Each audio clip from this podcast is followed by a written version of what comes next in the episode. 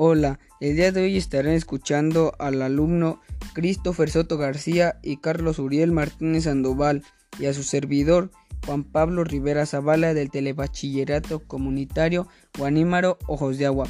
Hoy les hablaremos sobre el virus. Es interesante el tema porque ya que te ayuda a cuidar tu salud y la de los demás. A mí lo que más me gustó fue que pues ya que hemos tomado muchas, muchas sobre el COVID-19, mucha precaución, también debemos evitar fiestas y salir sin tomar las medidas. A mí me pareció curioso porque ya que le puede dar a los adultos de la tercera edad y no a los menores, pues enseguida los alumnos contestarán las siguientes preguntas. ¿Qué fue lo que más te gustó?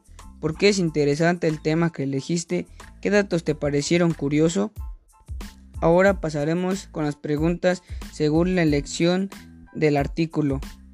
Pues como nosotros escogimos el artículo 2, serían ¿los virus están vivos? ¿Qué es la vida?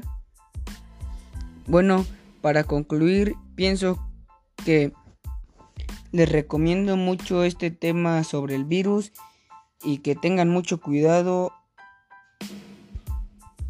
Y pues muchas gracias por su atención. Les invito a seguirnos en nuestro podcast y hasta pronto.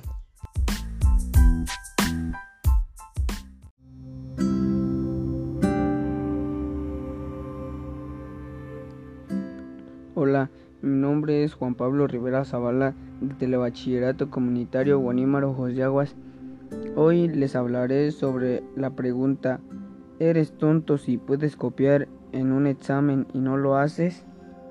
En lo personal, yo creo que nunca es bueno copiar en un examen, ya que si copias te atrae muchos problemas y no aprendes tú lo que tienes que aprender. Por eso siempre hay que esforzarse dando el máximo para en un examen nunca copiar y hacer lo que lo aprendido en todo el semestre. Mi respuesta está basada en las ideas de cada quien, ya que cada quien hace lo que aprendió y responde con lo que aprendió lo de examen y no es tanto el copiar sino aprender para nunca copiar.